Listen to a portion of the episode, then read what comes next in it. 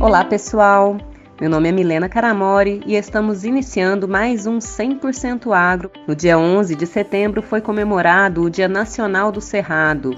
Então hoje nós vamos homenagear esse bioma brasileiro tão importante que ocupa perto de 25% do território nacional.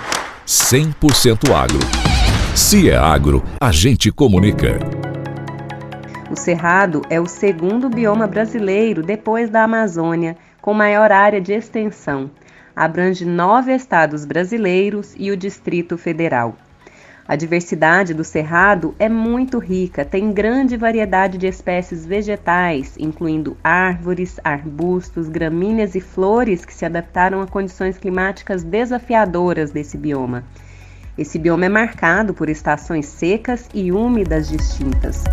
E a fauna também é excepcional, com muitas espécies endêmicas, ou seja, que somente são encontradas nessa região específica.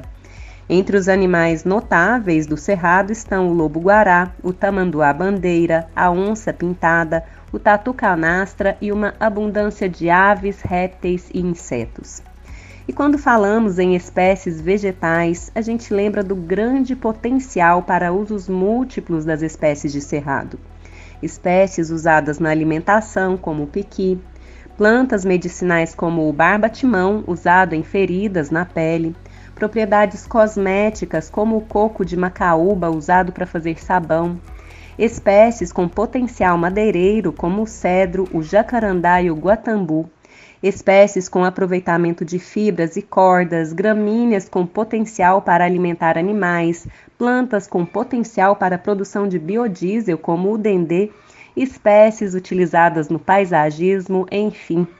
O cerrado tem inúmeras espécies com potencial para usos múltiplos. Além disso, o cerrado desempenha um papel essencial na regulação dos recursos hídricos do Brasil. Ele é o berço de três das maiores bacias hidrográficas do país: a Amazônica Tocantins, a do Prata e a do São Francisco. É no Cerrado que estão as principais nascentes que alimentam o Rio São Francisco, o único rio perene do semiárido brasileiro. E é importante destacar que as águas que nascem no Cerrado alimentam mais de 80% da população brasileira. No entanto, o Cerrado está sofrendo um processo acelerado de degradação devido à expansão descontrolada de atividades humanas. Atualmente, cerca de 65% do cerrado foi convertido em pastagens, e uma parcela significativa desse espaço encontra-se abandonada, tornando essa área vulnerável à desertificação. Essas alterações têm levado ao esgotamento dos recursos naturais do cerrado incluindo a sua capacidade aquífera. Estudos recentes indicam que muitos cursos d'água no Cerrado estão secando de forma irreversível e até pequenos rios estão desaparecendo.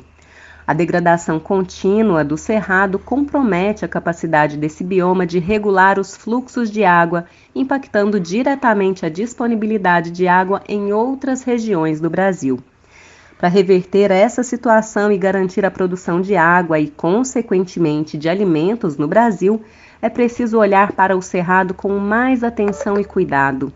É fundamental aumentar os esforços de conservação, difusão de práticas de manejo sustentável, promover a educação ambiental e valorizar iniciativas como, por exemplo, os centros de triagem de animais silvestres e o programa de recuperação de áreas degradadas do governo federal. A riqueza do Cerrado merece ser protegida não apenas pela sua biodiversidade, mas também pela sua contribuição para a regulação do clima, do ciclo da água e da preservação do solo, além do seu papel na mitigação das mudanças climáticas. Então, neste dia do Cerrado, dia 11, que ele seja um dia para conscientização, mas não somente nesse dia, mas para o ano inteiro e para os anos que seguirão. É essencial lembrar da importância de preservar e conservar esse bioma único e incrivelmente valioso. Esse foi o nosso tema de hoje, espero que tenham gostado. E até a semana que vem com mais 100% agro.